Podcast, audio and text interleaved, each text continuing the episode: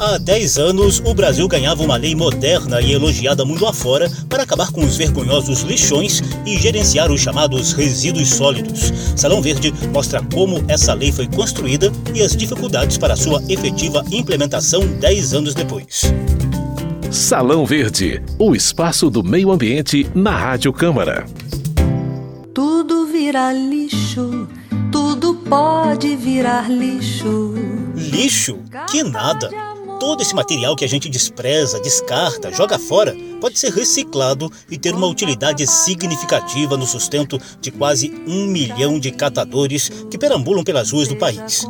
Todo mundo já ouviu falar dos três R's da sustentabilidade: reduzir o consumo, reutilizar os produtos e reciclar materiais condenados ao lixo.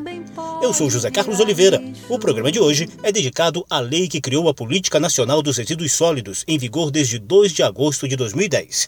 Ao longo desses 10 anos, ela tem sido marcada por avanços consideráveis, mas também por frustrações imensas na implementação das regras para uma gestão mais racional dos resíduos que a população, as indústrias, o comércio e toda a atividade econômica produzem. São resíduos que danificam o meio ambiente, mas, se bem tratados, podem gerar emprego e renda para muita gente. Salão Verde vai relembrar os momentos cruciais da aprovação dessa lei 10 anos atrás, mostrar o mais bem sucedido programa de reciclagem do país, falar do conceito de logística reversa e trazer alguma esperança quanto aos chamados incentivos tributários verdes. Para começar, saiba como surgiu a Lei dos Resíduos Sólidos e os principais pontos dessa legislação.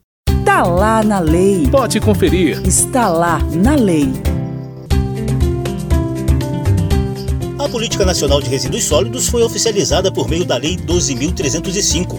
O objetivo é regulamentar a gestão integrada e o gerenciamento dos resíduos sólidos, além das responsabilidades do poder público e dos geradores de resíduos a lei fala explicitamente dos três R's: redução, reutilização e reciclagem, além de outros conceitos sustentáveis, como a coleta seletiva nas cidades, a compostagem, que envolve o aproveitamento da decomposição de material orgânico, e a logística reversa, que trata da coleta e restituição dos resíduos do setor empresarial para reaproveitamento em outros ciclos produtivos ou em outra destinação ambientalmente adequada.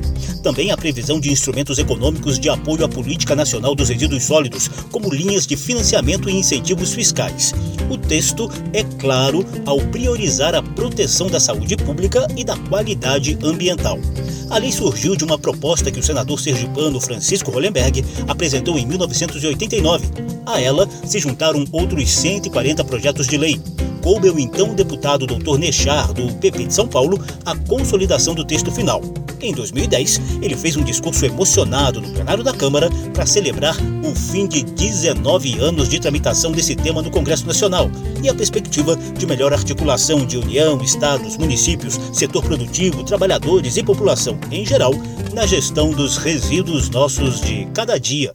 19 anos de espera, senhor presidente. 19 anos de espera hoje se concretiza nessa Casa de Leis Quatro anos antes da Agenda 21 ser firmada por 179 países na ECO 92, o senador Francisco Hollenberg discutia no Senado Federal um projeto de lei que tratava de resíduos hospitalares. Tendo ele chegado à Câmara dos Deputados em 1991, essa inércia legou-nos um enorme passivo ambiental com sérias consequências para a saúde pública, para a qualidade do meio ambiente urbano e com resultados nefastos para a economia e finanças públicas. A ausência de um marco regulatório consistente estimulou a proliferação de instrumentos mediante resoluções de conselhos e portarias ministeriais construídas ao sabor dos rumores dos burocratas de plantão. E aprovem esse relatório para o bem não só do nosso país, mas do mundo e para a sobrevida do ser humano nesse planeta. Recentemente, a lei que criou a Política Nacional dos Resíduos Sólidos foi alterada pela polêmica Lei do Saneamento Básico, que estabeleceu novos prazos para o fim dos vergonhosos lixões. As novas datas limites vão desde o fim deste ano até agosto de 2024, de acordo com o tamanho da população municipal. Essa foi uma tentativa atual dos parlamentares para ajudar as prefeituras que alegaram falta de condições financeiras para cumprir o prazo inicial do fim dos lixões em 2014. Está lá na lei. Pode conferir. Está lá na lei. E disso tudo que a gente falou, o que, que saiu efetivamente do papel e o que ainda está emperrado? É o que você vai saber a partir de agora. Salão Verde.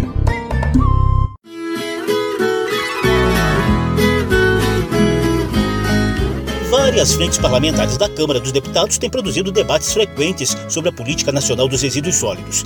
Claro que houve avanços ao longo desses 10 anos em que a lei está em vigor. Talvez o maior deles seja na reciclagem das latinhas de alumínio que servem para embalagem de refrigerante, cerveja e outros produtos. O Brasil se tornou campeão mundial nesse quesito, com 97% de reciclagem das latinhas consumidas no país. O último dado consolidado mostra 30 bilhões de latas de alumínio recicladas, equivalentes a 320 mil toneladas de latinhas, segundo Cátilo Cândido, presidente da Abralatas, a associação que reúne os fabricantes de latinhas. Lata vive um momento único no Brasil e isso não é bom somente para a indústria da lata, né? é bom para o país. Esse é um exemplo claro de uma economia circular harmônica que pode beneficiar não só a indústria, mas o comércio de modo geral, os catadores, passando pelo centro de coletas, pelas recicladoras e pelos consumidores, que é mais importante. A França chega a 58%, a Espanha 70%. A própria Noruega, que é tido como um país nórdico que tem exemplos positivos em termos de, de sustentabilidade, chega a 86%, 10% a menos do que o Brasil recicla. O Japão é um exemplo, sem dúvida, que eu acho que pode nos trazer diversos modelos econômicos, principalmente de economia verde, de estímulo à reciclagem. O Japão está com 92, 93% de reciclado, enquanto a gente tem mais de 97%. Então, é um motivo de orgulho para toda a economia circular que a lata de alumínio há 30 anos estimula. Cátilo Cândido, da Abralatas, também cita a gradual superação de preconceitos em relação à reciclagem das latinhas de alumínio.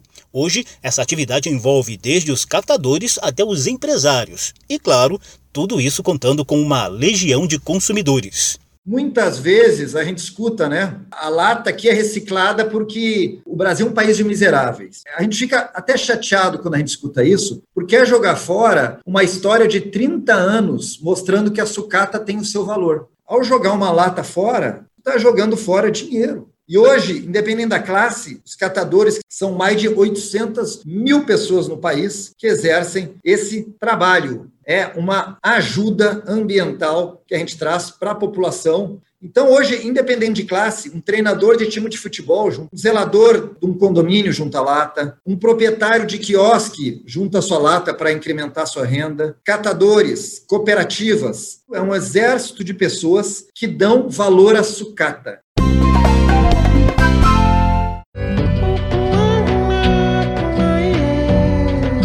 As latinhas de alumínio são realmente o principal exemplo bem-sucedido de reciclagem no Brasil, com 97% de material reciclado. E como anda a situação de outros recicláveis? De acordo com o SEMPRE, Compromisso Empresarial para a Reciclagem, temos bons índices em relação ao papel, atualmente em 68%, e ao metal, em 63%. Já no caso do vidro, a reciclagem cai para apenas 27% do material produzido. A situação do plástico é ainda pior. 25% apenas de reciclagem. A presidente do Sempre, Valéria Michel, avalia que esse baixo índice de reciclagem se deve à baixa adoção da coleta seletiva prevista na Política Nacional dos Resíduos Sólidos, mas que só está disponível para apenas 17% da população brasileira. A empresária também fala da necessidade de incentivos fiscais à cadeia da reciclagem, tanto para as cooperativas de catadores quanto para as empresas que reciclam.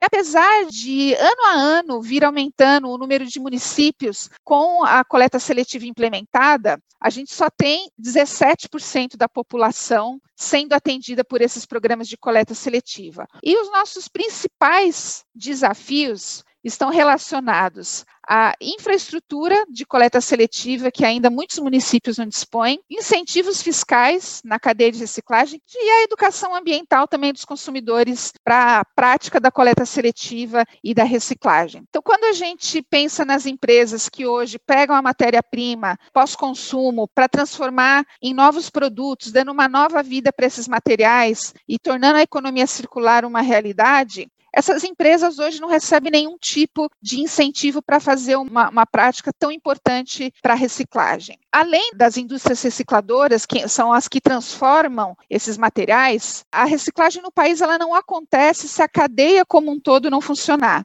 E aí, falando de um outro elo fundamental dessa cadeia, são as cooperativas de catadores, por onde esse material é triado para depois chegar na indústria recicladora. E as cooperativas, desde a implementação da lei de resíduos, vêm se estruturando para absorver toda essa demanda que a lei trouxe junto para elas. E para isso elas precisam de apoio, tanto na questão de equipamentos, capacitação.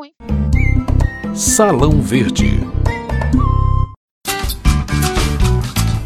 O programa de hoje trata dos 10 anos da lei que criou a Política Nacional dos Resíduos Sólidos, em vigor desde 2 de agosto de 2010.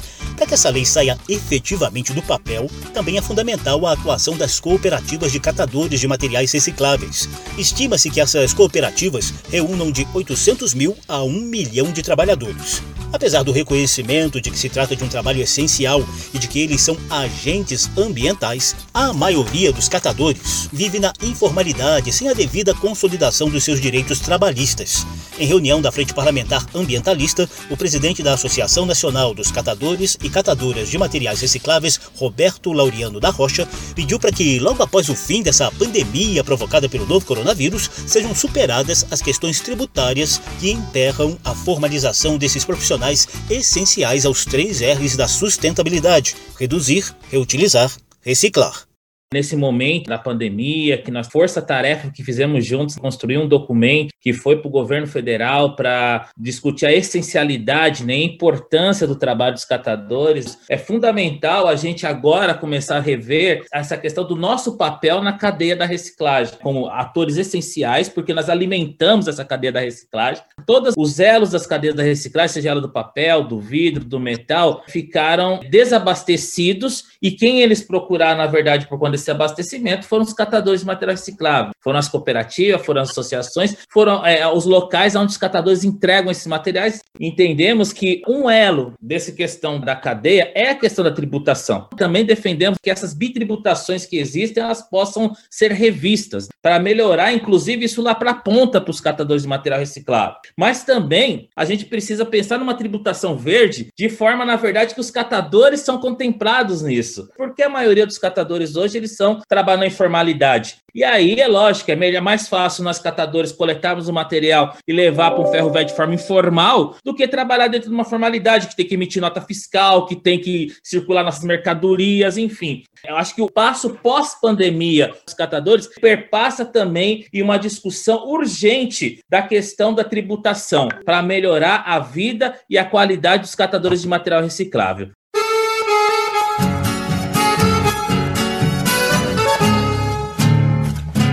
No Congresso Nacional tramitam várias propostas de aperfeiçoamento da Lei de Resíduos Sólidos.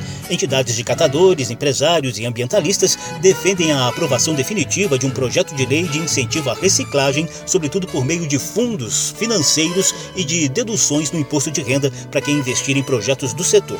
A proposta, já aprovada na Câmara e aguardando a votação no Senado, foi apelidada de Favor Recicle. Inclusive, mereceu um programa inteiro aqui no Salão Verde. A iniciativa partiu do deputado Carlos Gomes, do Republicanos do Rio Grande do Sul e ex-catador de recicláveis. Cerca de 80 milhões de toneladas de resíduos urbanos são gerados no Brasil, dos quais em torno de 97% estão indo para os aterros, para os lixões, esse material que está indo para os lixões está fazendo falta nos galpões de reciclagem, para que possa ser triado, picado, lavado, extrusado, transformado em flake, assim beneficiando, aumentando a renda dos abnegados trabalhadores que todos os dias saem das suas casas, se dirigem a um galpão de triagem para dali extrair 800 reais, 600 reais para sustentar a sua família, contribuir para um, um meio ambiente equilibrado, para o incremento na nossa economia, injetando por ano 12 bilhões de reais na economia brasileira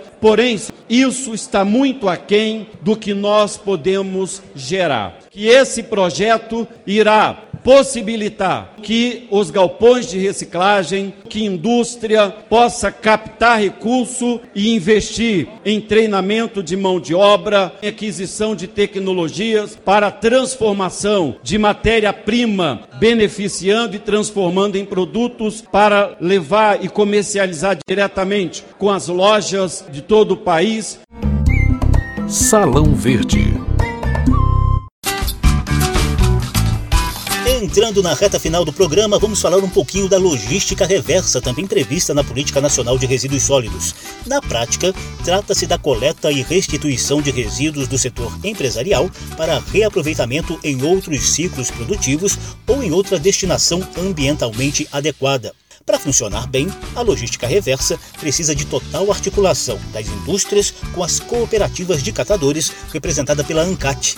Quem nos dá um breve panorama da logística reversa é a Valéria Michel, do Sempre, entidade que reúne empresários de variados setores. Um dos projetos é uma iniciativa de 15 empresas para apoiar cooperativas em diferentes estados do país, desde estruturação com equipamentos, apoio na, na, na melhoria de produtividade e um trabalho liderado pela ANCAT, que é quem tem expertise nessa área, né? Então, ele, os programas na prática eles acabam até se cruzando aí no campo, né?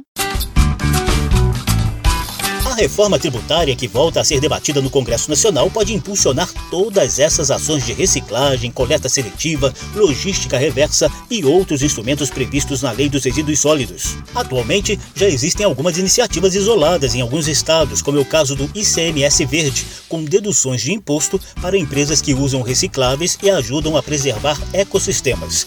Há outras iniciativas tributárias para incentivar a redução das emissões de carbono, nitrogênio e outros gases poluentes a advogada Juliana Marcucci, especializada em direito ambiental, garante que a chamada tributação verde é um instrumento econômico eficiente para reduzir o impacto dos efeitos do setor produtivo no meio ambiente e garantir o funcionamento sustentável do mercado a tributação verde ela melhora a eficiência do mercado, porque ela te dá mais transparente no que compõe o custo de um produto ou de um serviço a ser prestado. E depois ela minimiza os custos das políticas ambientais, porque ela incentiva as próprias empresas e o setor privado a fazerem investimentos de adequação de sustentabilidade nas suas cadeias produtivas, para que eles atinjam os benefícios da tributação verde ou, paralelamente, para que eles evitem uma taxação excessiva, como é o caso de outros países.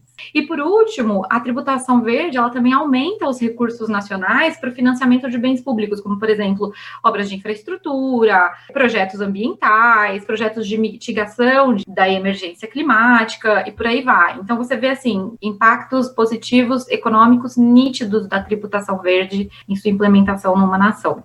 Segundo Juliana Marcucci, 21 das maiores economias do mundo já possuem sistema tributário verde, envolvendo mais de 200 casos de incentivos ou de penalidades fiscais quanto ao impacto ambiental do setor produtivo.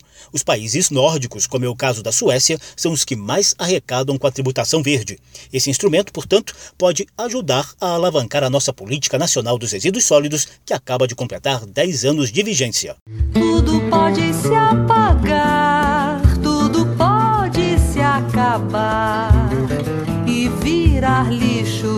Antes de terminar o programa, a gente volta a falar rapidinho sobre os vergonhosos lixões que deveriam ter sido extintos em 2014, mas ainda são encontrados por aí.